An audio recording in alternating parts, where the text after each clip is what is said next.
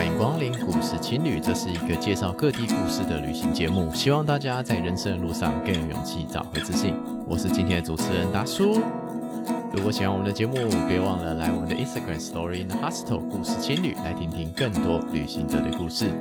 今天我们来听听悠悠的分享，来聊聊他在缅甸所碰到的故事。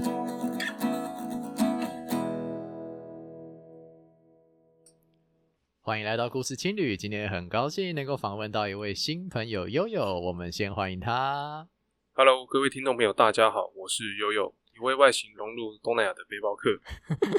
真的，本人看到之后，真的会觉得这个肤色感觉可能是某个地方混血过来的。对，对，而且平常有在练习练身体嘛，对不对？对，最近的回来这几年，回来这几年，什么时候回来的？之前在哪边？呃，我最后一次是在尼泊尔。那我是在二零一八年年底回到台湾。OK，不是疫情之前。疫情之前有去，偶尔再去一次寮国，但是没办法碰到疫情，我出去一个月后，一个月后没做，然后我就必须要回来了。对对，悠悠其实比较是跑东南亚对不对？地方对不对？对，在东南亚算是待了蛮长一段时间。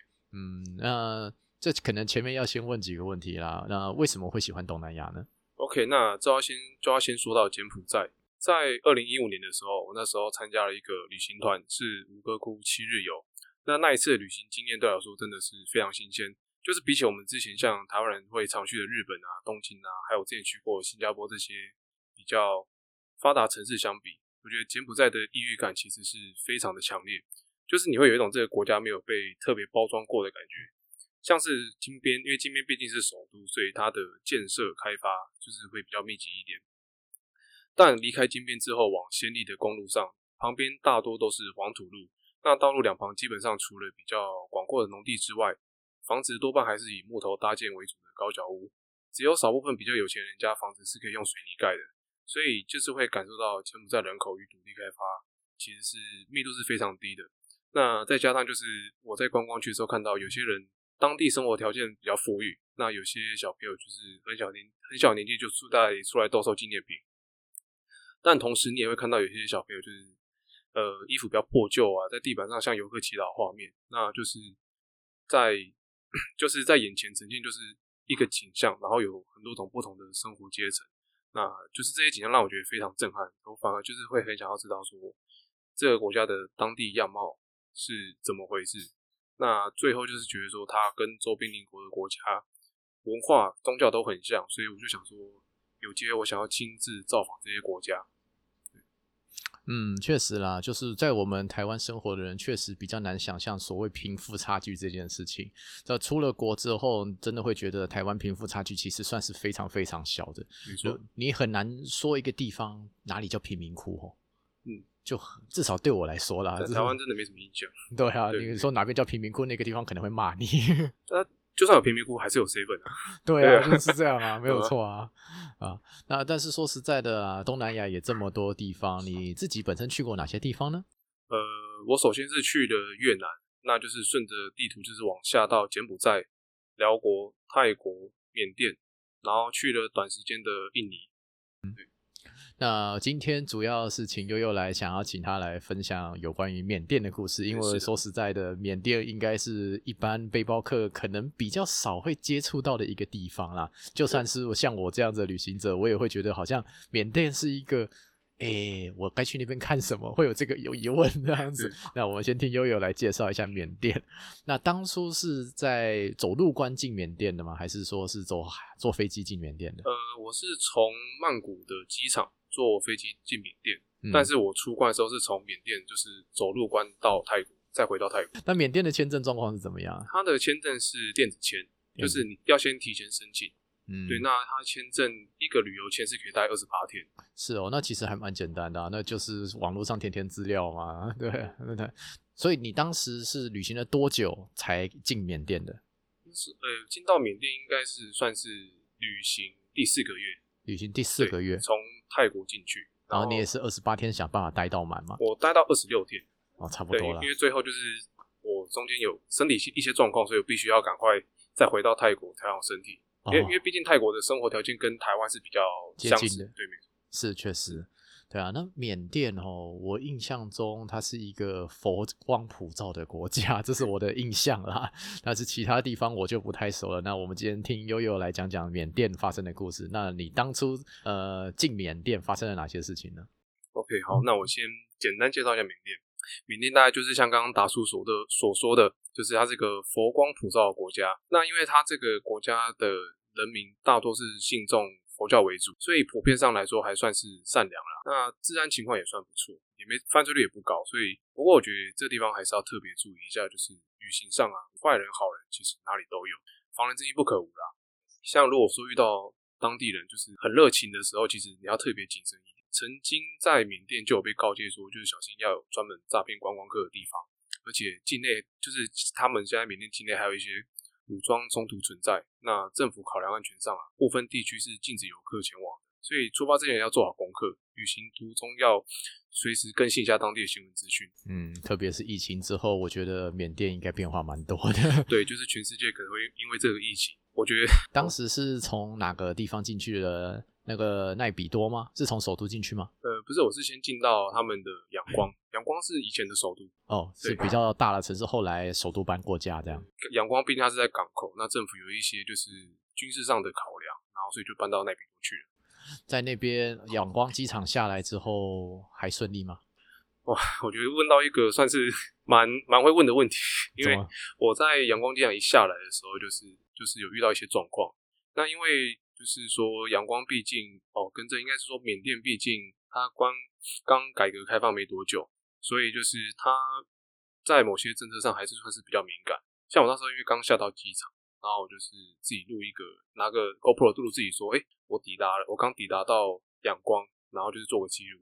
才刚讲完这句话，我马上就被一个警察就是在排队路口直接把他推出来，就是意思说你在录什么东西，嗯哼，对吧、啊？然后我就那时候很紧张啊，就是。也也讲不出话来，这样，然后他就是把我、嗯、把我的那个 GoPro 拿过去看看，说我刚刚录了什么，然后就是里面 就录一些那种很流水账的东西啊，然后就是现在就现场命令我说，你现在不给我给我删掉，对吧？哦、对，就删了，对，就删。然后他把我带到就是某一个，就是大家都在排队进要入关嘛，他把我带到另外一边是一个，我不知道他是什么样的办那个办公区域啦，反正就是给一个地勤小姐看我护照，一直检查，就是一他觉得我是一个什么可疑分子。那后来就是检查到后面，就是他觉得，诶、欸，好了，我这个没什么问题了，然后才对死观光客，对死观光客，白目观光客这样。哦，对，类似的问题好像我也我也干过，我之前在金边机场也是碰到类似的问题，所以就是在离开那个关口前不要拿手机出来。对，就是不管是陆关或飞机机场，我觉得每个国家国情不一样，所以就。你自己进了仰光之后，那个也算是进入了缅甸嘛？你会觉得这个地方跟其他佛教国家有什么差别呢？我觉得仰光它跟就是我们讲中南半岛来说好了，就是比如说跟泰国、辽国还有柬埔寨有一个很大的不同的是，仰光大部分就是拜的佛教的产物都是大部分都是佛塔，嗯，它就是不会像说我们看到在柬埔寨或泰国，就是会有那种华丽的那种寺庙啊，就是在。那个仰光在缅甸比较看不到。那我觉得缅甸他们的那个宗教信仰，就是氛围上其实是让人感觉更神圣的。比如说他们的那个第一大城的仰光有一个那个仰光大金塔，仰光大金塔算是这个城市的象征性的建筑。比如说我们讲首都嘛，或是一些大城市，像雪梨就有歌剧院，纽约有自由女神，那我们台北就是有一厅一大楼。那仰光就是这座城市里面就是蛮。指标性建筑，蛮指标性建筑。那所以说，而且仰光大金塔它有两千五百年以上的历史，那中间也经历过几次，比如像天灾地震啊，还有像英缅战争，导致了不少的损毁以及修复。那后来翁山书记也在一九八八年的第一次社会运动，在仰光大金塔发表演说，就是向当时的军政府表达一些诉求。那可想而知啊，我觉得这座大金塔在历史上真的经历了缅甸很多重大事件。那你是怎么走呢？你还记得吗？大概哪些城镇这样绕？啊、呃，我是如果依照地图上来看的话，我是先从仰光，就是在仰光大概待了五天左右到一个礼拜，然后再从再上去到他们的一个叫卡劳的城镇，然后再到像丙乌人啊，然后曼德勒，还有当然西边的普甘这些都有去到。那当然还有、嗯、当然还有一些更原生态的城镇，这些都有去到。那这个后面我们可以一起分享。在那边应该物价蛮低的吧？因为我看那边呃人均收入好像蛮低的。对，人均收入真的确实不高，而且他们在之前也算是最贫穷国家之一啦。所以在旅行上，像我在缅甸旅旅行的二十六天里面，我自己算过，大概总整体花费上大约台币一万五左右而已。嗯，连住连吃各种东西，对，都真的非常便宜。他们可能吃一餐，一个炒饭加一杯奶茶。大概，而且是在餐馆，就是一餐这样吃下来才二十六块台币，非常夸张。哦，听起来蛮愉快的价钱。对，不过在那边，毕竟不同的人有不同的过法啦。在那边基础建设那些有水电网那些，你觉得算 OK 吗？呃，阳光来说的话，我觉得就是比印象中发达很多，因为毕竟他们以前是就是锁国嘛，所以基础建设都没有都没有什么发展。对，如果是那就很难说是好事还是坏事了。对，这很难说，因为有时候这个跟真的跟时代潮流还是有关。确实，在那边有碰到什么有趣的朋友吗？在那边，我是之前在卡拉这个城市。哦，对，我之前在卡拉这个城市，就是因为卡拉是他们缅甸中部一个海拔一千多出头的一个小镇。那这个地方，它主要就是会有很多背包客来到这个地方，就是参与他参加他们有一个徒步行程，是从卡拉到茵莱的这个。算是比较知名的一个一个行程啊。那我在这边就是有认识到一个中国背包客。那这个中国背包客一开始我找他只是想要一起就是 share 分享就是这个行程的团费。那因为大家知道就是你如果旅行在外，如果要参加一些行程啊，如果只有一个人去的话，跟很多人一起去参与这个行程的话，费用是不一样。所以我就是有找到这个这个中国背包客。那后来他在我旅途上是一个非常重要的人，因为对他真的帮帮我解决很多事情。好，先问第一个问题，男的还是女的？呃，女的，女的。OK，这才是重点。OK，那不然如果是男的，我就懒得问下去了。对，那他是哪里人啊？中国其实也蛮大的。记得是广东啊，广东人。广东人。嗯，那你会跟他讲广东话吗？对，还不会，不会。但是他的中文就是普通话，他的普通话还 OK，而且沟通起来非常舒服。就是他的，就真的是听起来是城市人的口音这样。Oh, OK OK，比较那个卷舌音什么的都比较少一点。对 对，那之所以会觉得它很重要，是因为什么原因呢？OK，好，那这个就要说到我们刚刚不是讲说卡劳是一个徒步非常有名的一个一个行程嘛？是因为那个时候我在卡劳这个地方就是 三天两夜的徒步行程的时候，呃，我在后面第二天的时候，我到了某一个少数少数民族的家里。哦，因为这个行程它最大特色是可以 homestay，可以住在本地人家。但是这个山上就是像我们刚刚有说的，就是算是比较水水电资源非常不发达的地方，所以他们山区主要都是用雨水，就是来就是度过日子这样。它并不像我们就是台北这边有什么自来水啊、自来电，那地方就是非常的原始。那因为我第二天的时候就是到了这一户人家，呃，我用他们当地的雨水洗澡，那。这个就是他这雨水，我就直接往头冲下去之后，哇，死定了！当下就是当下就马上重感冒，而且 在山上这个地方也没有，不要说医医院的，连诊所都没有，然后身上带的那个感冒药这些都没有用。那我在就是在那一晚晚上睡觉期间，就是发高烧越来越剧烈，并没有好转。那就是这位中国旅伴，他半夜没什么睡觉，那整晚都在照顾我，不停的帮我换那个退烧的毛巾水这样。哇！后面也陪了我，就是修复养伤这段期间，大概十天左右吧，陪我就是走到后面的行程。天哪，那你们这样子生病的状况，你们怎么还可以走啊？就是因为也没办法在一个城市待太久，就是如果说身体有好转一点，就必须还是要前进。嗯，虽然说我刚才强调说，你就继续走你的行程，你不要 不要因为我然后 delay 你自己的行程，但是他还是很坚持，就是想要看着我，就是哎、欸、身体好转之后，他才愿意就是让我们分道扬镳吧。哇！后来你们就是在哪边分开呢？什么原因分开呢？我们在曼德勒，因为我们到了曼德勒之后，就是下一个地方要去蒲甘。那他下一个地方是要回到仰光，因为他是有提前订机票，他必须就是要在一定的时间内，他就要离开缅甸这里。嗯哼，是因为他的签证的关系，所以要离开的。对，他签证关系，他比我早进来缅甸。哦，OK，那后来还有再继续联络吗？嗯，哦。每到过年还是会跟他就是 say hello，say hello 一下啦。对啦，对啦，我觉得在旅行过程中你会碰到很多朋友，但我觉得旅伴呢，大概也就三种啦，结三种结局。第一种结局就是啊，真的是好朋友，因为他的下线你已经见过了，然后他怎么样的人你的也都知道了。没错。第二种就是说，这个人真的是有病，我不想再见到他了。真的有些有些旅伴真的是让人很头痛啊，雷到爆表。雷到爆。那第三种就是那种你想见但见不到的，觉得我觉得旅行过程就是这样了。我或许这就是人生嘛，对不对？对吧？对啊。那毕竟是在人家家里面生病嘛，那些家那些少数民族们，他们怎么样对待你们呢？OK，那当时生病的时候，那时候正好是进入到晚餐的时间。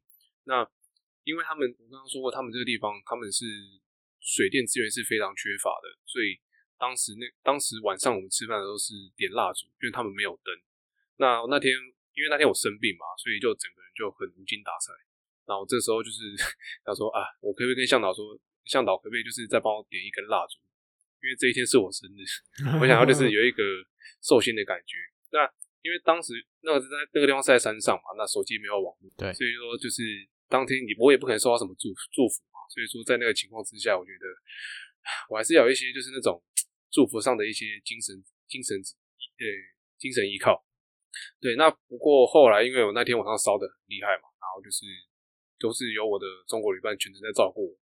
那到了隔天一早，虽然说就是情况有改善一点，但是当时我其实这个徒步已经没有办法再顺利进行下去了。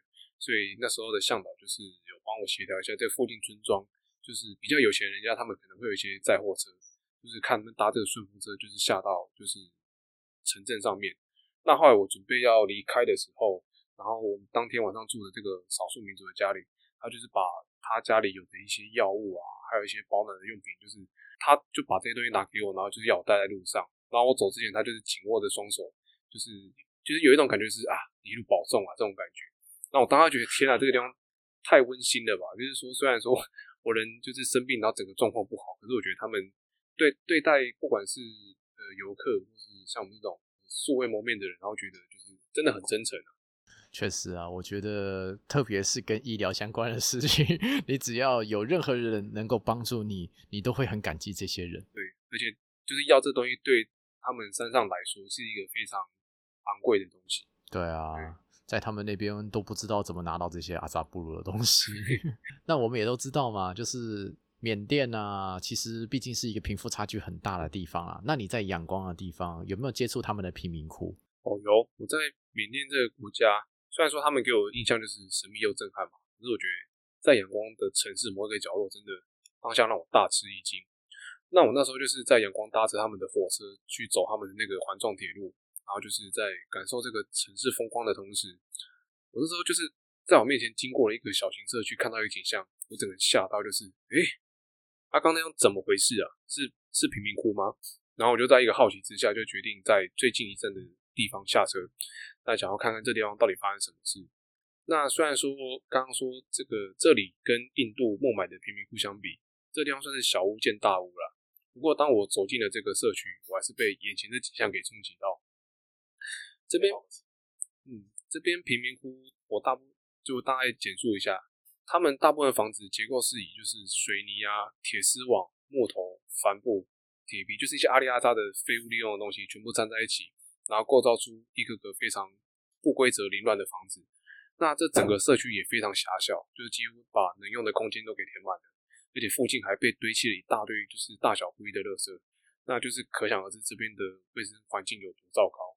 那虽然说这社区不大了，但是我前前后后也逛了大概两时两个小时这么久，就是因为我想要静静的观察这边居民的生活状况。所以说，这可以说是可能是用人家的废弃物所拼成的一套房子，对，然后拼成了一整片，没错，就感觉一种东捡西捡，然后凑出一个他们生存的环境。哦，那这些人生活真的很难想象啊，在那边的人们，你觉得健康吗？他们的神情上面感觉是，感觉是不会觉得说啊，感觉很贫苦啊，或是很很不快乐这样，可是就是。从物质上来看，你会觉得你就是他们生活水平不发达这件事情，它就是一个事实。嗯，对，所以说就是我们身为外地人，只能把这些事情看在眼里啊。就是希望就是缅甸的经济列车可以带领这些就是比较贫穷的人，就是改善这恶劣的生活环境。但我知道了，贫民窟不是一夜之间形成的，就短时间也很难完全解完全解决。所以我觉得这个真的需要很长远的政策去努力推行。对啦，不单纯是政策啦，他们在地的居民还有各种利益关系者，其实都是需要彼此协调啦。这个东西不是一个观光客能够改变的。对。好，那我要问一个很重要的事情。民以食为天嘛，对不对？在缅甸那边，你你可以吃到什么东西？OK，那缅甸的饮食跟其他东南亚国家都是比较偏向酸辣，还有凉拌居多。不过有一件事情是，因为我本身是吃素的关系。所以认识到的道地小吃比较有限，所以我这边分享一下我可以吃的东西来说好了，但其实也不少啦。像我本身超爱吃他们的那个茶叶沙拉，那他们就是将煮过发酵后的那个湿茶叶，就是我们泡完茶的那个茶叶，然后再加上一些花生米啊、芝麻、辣椒等等这些，然后再加上他们的一些调味酱拌在一起，那那口味真的非常特别，就是又香又辣，就整个超下饭。而且我觉得这个我说的茶叶沙拉。它是我在东南亚里面吃过最好吃的东西。嗯，茶用茶叶做沙拉哦，感觉这还蛮有搞头的。对，那个东西。而且如果说想要吃缅甸料理的话，我觉得大家现在不能出国吧，大家可以去中和那边有个华新街。哦，对对对，对那个华新街真的很多有的没的，像那种像我今年就去爆了，就是没办法出国嘛，大家一周就去好几次这样。对啊，不过分不过分。在说实在的，我们必须说啦，台湾也大概也有七十万左右的新住民，他们这些人在我们台湾其实也算是一个蛮大的人口基数，而且已经他们的文化还有生活也都融入我们台湾在地的环境了，对吧？这些人多了解啊，多接触，其实是好事了。而且今年就又很流行伪出国啊，没有不好啊，对，对啊，多多一个机会认识彼此嘛。起码我们现在还有地方可以去啊，真的。那那你觉得的缅甸在地人生活有什么特色？还有你觉得那边在地人感觉是怎么样的？那因为缅甸它的领土非常大，那相对来说它的人口啊跟民族其实是非常多元的，所以每一个地方都有他们不同的生生活文化。那比如说像仰光好了，我觉得关于文化部分，这个就要先追溯到像这个，还是要先简单的说一下，就是缅甸在过去数十年，因为军政府长期执政的关系，国家比较属于是锁国状态了。那因为直到近十年之后才开始对外改革开放，起步来说算比较晚，所以你现在在缅甸还是可以看到很浓厚的在地文化，比如说在路上会看到，不管是男还是女生，都是穿着传统服饰，像是比如说 Longi 啊，就是我们看到男生在路上会穿裙子，那还有拖鞋。那因为缅甸是一个佛教国家嘛，那你进到很多佛塔，它都是要打赤脚进去的。那拖鞋这个东西对他们来说就是非常的方便。而大部分的人在脸上也会涂达纳卡，就是那个黄色的那个粉，是一种黄香炼墨磨出来的一个天然天然用品啊。那据说他们可以用这个，比如说防蚊啊、抗拒啊，还有美容用的保养品，听起来 CP 值超高啊。那这个也是在他们在脸上会象征文化的一种方式。嗯哼。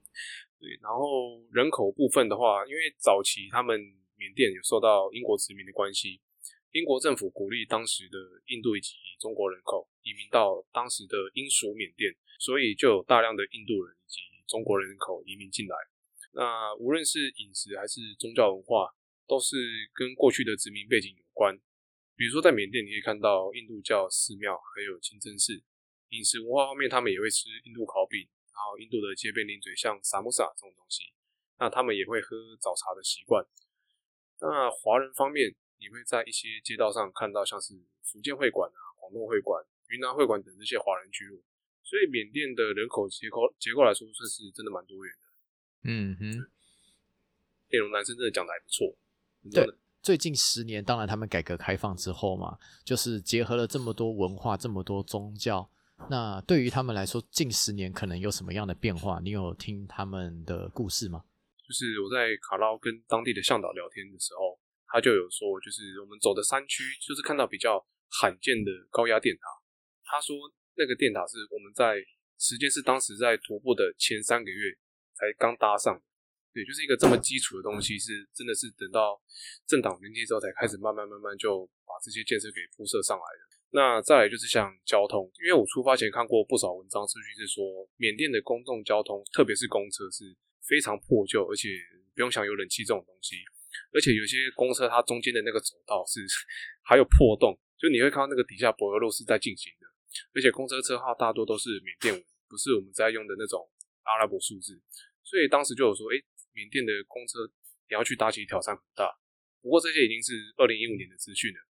我去缅甸的时候是二零一八年，那那时候公车已经是汰换掉很多老旧款，不夸张，那个新款巴士就是我们台北市那种首都客运等级，而且冷气还超亮。重点是公车号码也已经变成我们熟悉的阿拉伯数字。那就是在交通这方面，我觉得进步是真真的很有感。那确实啦，我觉得资本的力量，没错，对，都是有好有坏吧，只能这么说。呃，这可能要先问一下，就是说，当然前面讲华人很多嘛，那如果假设阳光好了，我进去大概华人占几趴？就是一眼望去，然后有没有五趴十趴？仰光来说的话，大概占三到五趴，三到五趴，对，因为还少，还算少了，还算少了。但是他们华人华人在阳光，其实他们的聚落是非常的凸显的。因为就是在很，因为毕竟仰光它有它的那个城市风格比较偏向南亚一点，但是你突然间看到有一些那种什么华人会馆的时候，你会觉得诶、欸，它非常的明显，而且他们就是这种华人会馆在仰光是非常多。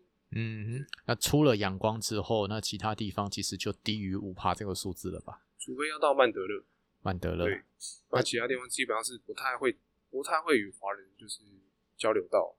哦。那你在那他们有说为什么曼德勒会这么多华人吗？曼德勒为什么会有这么多华人？是因为他们早期像我刚刚说到，就是说，因为当时英国殖民大量鼓励像中国人跟印度人，然后就是移民到缅甸这个国家。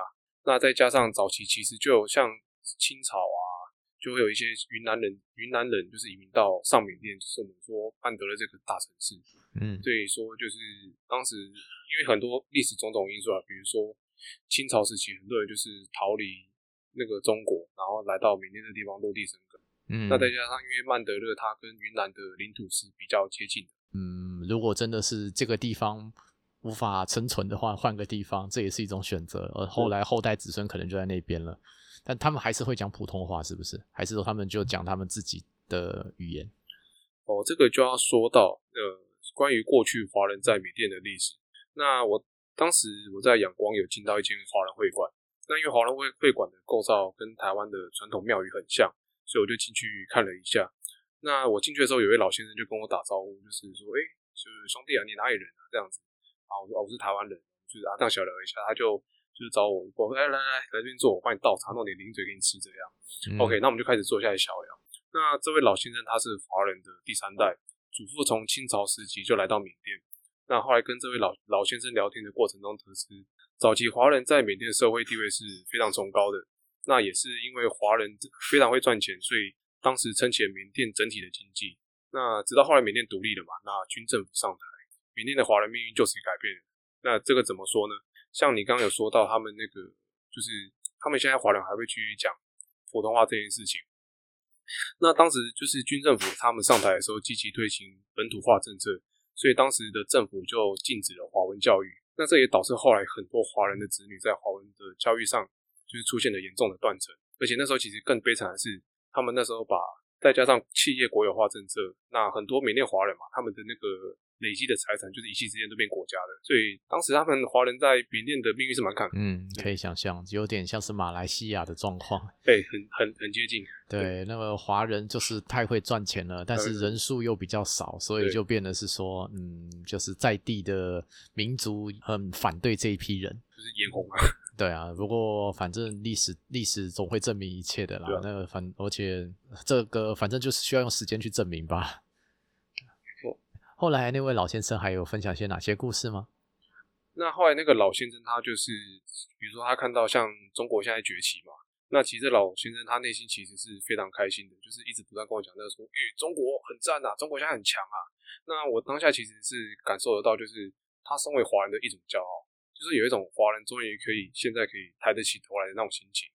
那虽然说透过聊天呢、啊，就是了解到缅甸华人确实一路以来面对到很多挑战跟困境。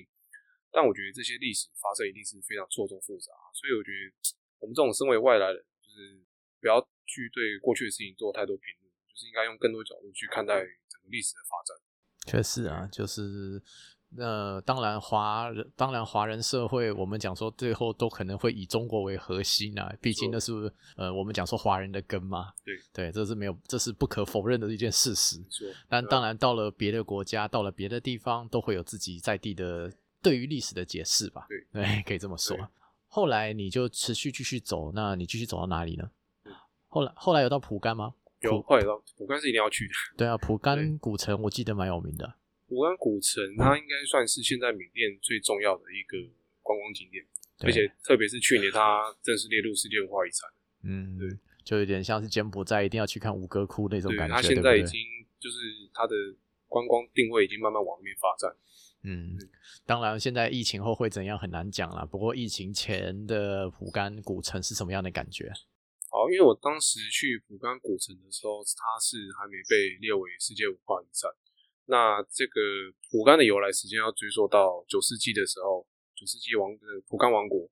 那因为他们当时国力非常鼎盛嘛，所以当时举了全国之力建造了大概一万多座的佛塔，那国力相当强大。那只是后直到后来，因为经历了外族入侵，那时候好像是元朝跟缅甸的那个元缅战争。以及历年来就是不断的有大地震的关系，所以你现在去看到已经不是我们之前看到那个一万多座佛了，现在就是只剩两千多座。不过其实看上去真的是非常的壮观密集啊，就是即使只是对啊，两千多座应该看了也会也蛮壮壮观的嘛。对，就是看上去是哇，这个地方真的不得了啊。那时候去的时候，蒲甘的观观光还没很全面啊，那游客也不会太密集，就整个城镇给人的感觉就是非常的与世无争。而且，尤其在蒲甘佛塔上观赏那个日出跟日落，这就是每个游客来必一定要做的事情。那个氛围真的是非常平静，你就是把精神都奉献给这些佛塔。对对，有的时候人是需要这样子的。对，像我就有点无法理解，说为什么有些人跑去吴哥窟，然后说会感受到什么能量，然后要在那边做瑜伽，我就无法理解。哦、我觉得你就看着这个美景在那放空，不是很好？对啊，享受当下。对，真的。在那边，呃，古城会很大吗？走路走得到吗？基本上在普甘的话，基，呃、欸，因为那边他们有出租电动车，我是、哦、我是没看到他看到有人在用走的方式，因为毕竟他虽然说他两千多座佛塔，但是他其实是散落在整个平原各，所以说就是普遍来说，要么就是搭马车找司机，不然就是我自己是租电动车啦，嗯，然后去找一些就是有。哦，对了，这这个我要我要说到是，因为当时他们为了就是要维修佛塔嘛，所以很多地方他们是门那个门是锁起来的，不让游客爬上去，因为大家都知道去蒲甘一定要爬佛塔去看日出。但是因为当时他们锁掉很多，所以我就看地图上，就是尤其是那个 Maps.me，就有些外国人讲说，诶，这个佛塔。它的它是没有锁的，这个佛塔自己看日出，然后就照这个资讯去找这些地方，然后自己偷偷爬上去这样。哦，OK，这有的时候 Map Me 上面会有很多人牺牲奉献，写了很多秘密，有时候它比 Google Map 还要伟大。对 对，这个大自然的力量，确实啊，我觉得在特别是在一些网络不发达的地方，Map Me 真的是比 Google Map 还好用多了。哦就是说，当然了，如果对于蒲甘的历史有兴趣的话，有一本书叫做《南海》，这边推荐给各位听众朋友们看。那本书是在讲，就是南海这个地方曾经发生过什么历史啊？我正在念，还没看完。对，后来就是说，到了你自己在那边待了二十六天，最后也是回到仰光嘛，对不对？对，回到仰光，应该是说我最终还是回到仰光，然后再从仰光进到他们有一个叫。毛淡棉的城市再进入泰国，就是城市跟城市之间交通距离应该都还蛮远的吧，对不对？毕竟其实我刚刚看了一下，缅缅甸是非常大的一个地方，非常，非常的大。对啊，那你当初是怎么样移动的？如果说就是城市跟城市之间比较距离比较长的话，我会选择搭长途巴士，特别是夜巴。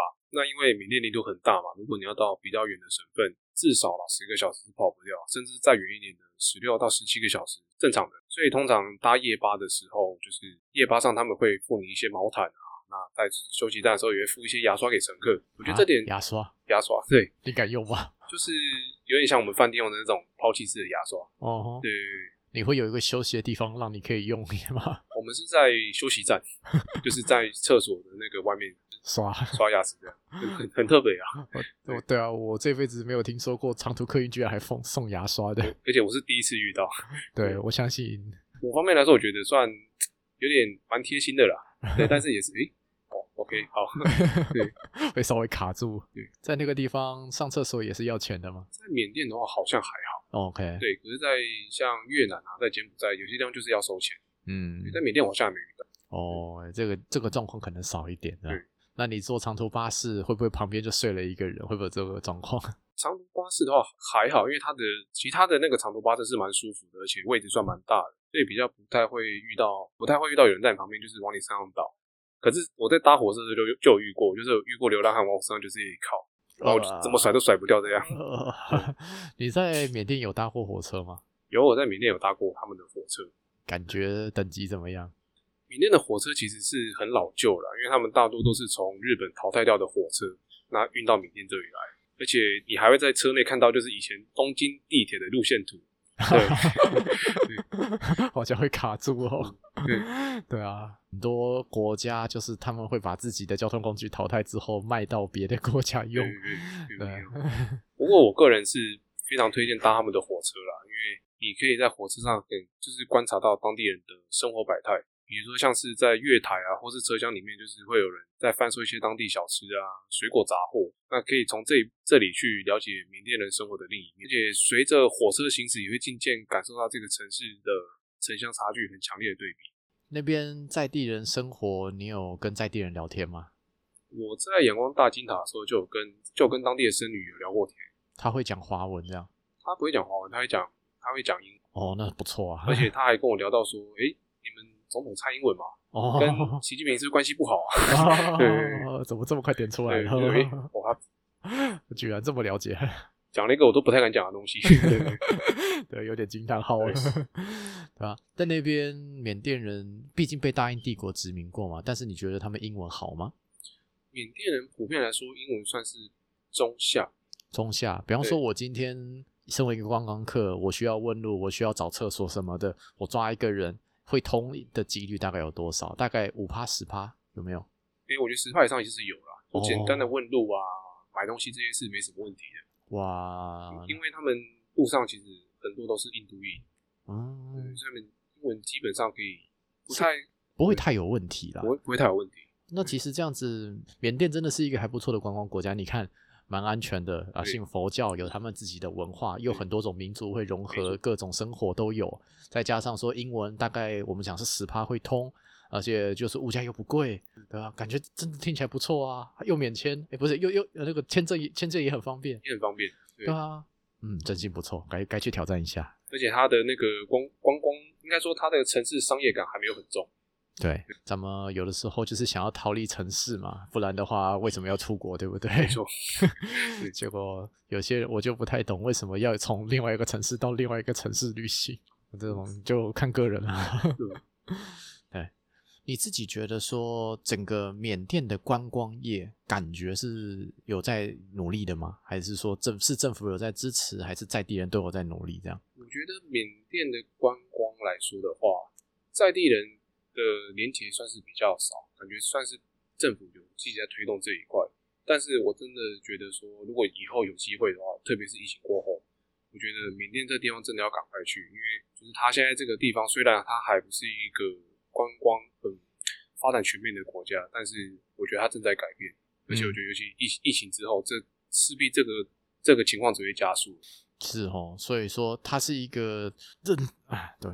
它是一个正在改变的国家嘛，但是说实在的，就是在地人愿不愿意接受这种改变，跟政府想不想让它来改变，其实是两回事啦。嗯，对，所以在目前上看起来是有点冲突，是不是？呃，我们如果以游游客来说的话，当然曾经去过缅甸的人都不希望它变化太快，可是以本地人他们经济水平来说的话，其实这个改变对他们来讲是帮助是非常大的，也没有说哪个一定好或不好啦。嗯，对啦，其实资本市场的齿轮一转动，基本上就没有办法再回头了。对啊，当然就是疫情之后，也很好奇说未来到底会怎么样啦，一切都很难说。你自己觉得离开缅甸之后，缅甸在你心中的印象是什么样的感觉？跟你当初去之前有没有什么样的差距？我觉得缅甸这个地方，啊，我去之前的时候，因为它毕竟在网络上能找到资讯非常少。对，所以我当时觉得这个国家是非常古老又神秘。那确实到了这地方之后，它还是又古老又神秘，但是我觉得多了一个温馨。对，因为我觉得这个国家的人真的是非常的善良。那再加上他们因为他们佛教文化的关系，所以就是你会在路上看到他们本地人跟他们当地的和尚有很紧密的连接跟互动，就是有一种你会觉得说这国家人离不开佛，佛离不开人的这种氛围。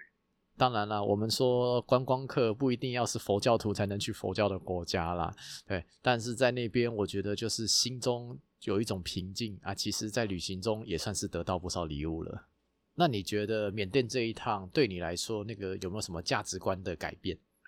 那我觉得像整个中南半岛加缅甸这些经历来说，我觉得它帮助我思考很多问题。那比如说，好，我们就讲。最简单的什么是幸福？那可能比如说我们在台湾的普世价值就是说啊，你可能就是年纪到了，你要结了婚，呃，有车有房，有个不错稳定的工作。但对于缅甸人来说，他们心中的信仰价值就是所谓的幸福，就是这一生之中，就是可以为自己盖一座佛塔，累积毕生的功德。那我觉得光是这个问题，就会发现每个国家的价值观的差异，即使在亚洲，就会你看到非常不一样的想法。那而且再来我，我我其实也蛮鼓励的，就是用很少很少的旅费去做旅行这件事情。我们说穷游穷游嘛，其实核心也不是说自己多会省钱多会杀价。那我觉得这是体验的一部分没错，但我觉得真正的核心在于，就是我们可以透过当地的消费水平去认识认识很多关于这个国家的地方文化。所以我觉得透过长途旅行啊，就是真的可以认识到世界很多面向，不单单只是所谓的我们啊每年。什么七天假去吃玩乐这么简单，反而是让我们在未来看待很多事情上会用更多角度去理解。嗯，确实，当然这跟你去哪些国家是有关系啦。对，对啊，去了泰国之后会发现说，哇靠，居然还有一个城市比台北更台北。台北到爆哦！对啊，对啊，就是每个地方会有不一样的感受啦。透过长途旅行，真的过程中是一个学习啊，那个心境上的学习，而不是说知识上的学习。呃，知识的话，真那个感觉是不一样的。对，没错没错。对啊，那你回头说，不只是缅甸啊，你当初绕了东南亚这么一圈啊，这样子绕了多久啊？就是中南半岛五国吧，大概待了四个月。嗯，那后来在印尼。待了差不多一个月，所以整个东南亚大概是待了五个月左右。五个月，那其中一个月在缅甸嘛？那你自己觉得说这五个月的旅行有没有在你心中留下一些什么？呃，我觉得毕竟我看的还不够多了，所以就是启发方面不敢说很大。就算我觉得把每个国家签证待完，也也只能是冰山一角。真的，特别像缅甸这么大的地方，最多也只能待二十八天。不过我觉得经由这一次长达五个月在东南亚的旅行经验来说，我觉得我体悟到一件事，就是在这趟旅行上所吸收到的见闻，其实远远超远远超过我出发前的想象。因为我每天都在经历不同的事，然后理解每个文化的来龙去脉，那试着贴近观察每个国家的基层社会。那就像缅甸，我们说这个国家，它让我感受到的是佛教无论是在过去的历史脉络，以及人民的心灵上，都有着密不可分的连接。那在仰光，你会看到这个城市正在进步，但某个角落却隐藏着这个城市充满充满苦难的一面。那在山上，因为一场重病之下，我受到了当地少数民族啊、向导，还有我刚刚说的那个中国旅伴非常极力的照顾跟帮忙。那我就当下当下深刻体悟到，就是在旅行路上什么是爱心无国界，对吧？那在最后，就是我在即将进到泰国的时候，我在泰缅边境大桥上感受到那个国家发展水平。很明显的不对称。你你的意思是从缅甸回到泰国之后，特别觉得国家发展水平的差距？那确实啦，我觉得每个国家都有每个国家的感觉啦。有的时候真的是你跨过一个国境之后，就想说，哎，怎么一回事？对对对，尤其是从缅甸跨境泰国，一跨进去泰国之后，发现哇，有 Seven Eleven。天哪，我觉得 这个真的有一种从二十世纪，然后我又再回到二十世纪的那一种错觉。真的就有一种跨越时空的 feel。没有错，没有错。对啊，啊，我但我们就看看未来缅甸会不会会有什么变化吧。希望不要太快了。希望不要太快。那你回到台湾之后，你现在在做什么呢？哦，我现在是跟影像媒体有关，我主要是在做一些影片后置相关剪辑方面的。剪辑方面，目前是主要在剪哪些东西？呃，有些是剪商业案的、啊。然后也是有帮忙支援人家剪 MV 啊，那自己过去又剪过 Vlog 的这些相关。如果有剪片或是后置上的需求，可以找你吗？呃，当然没问题的。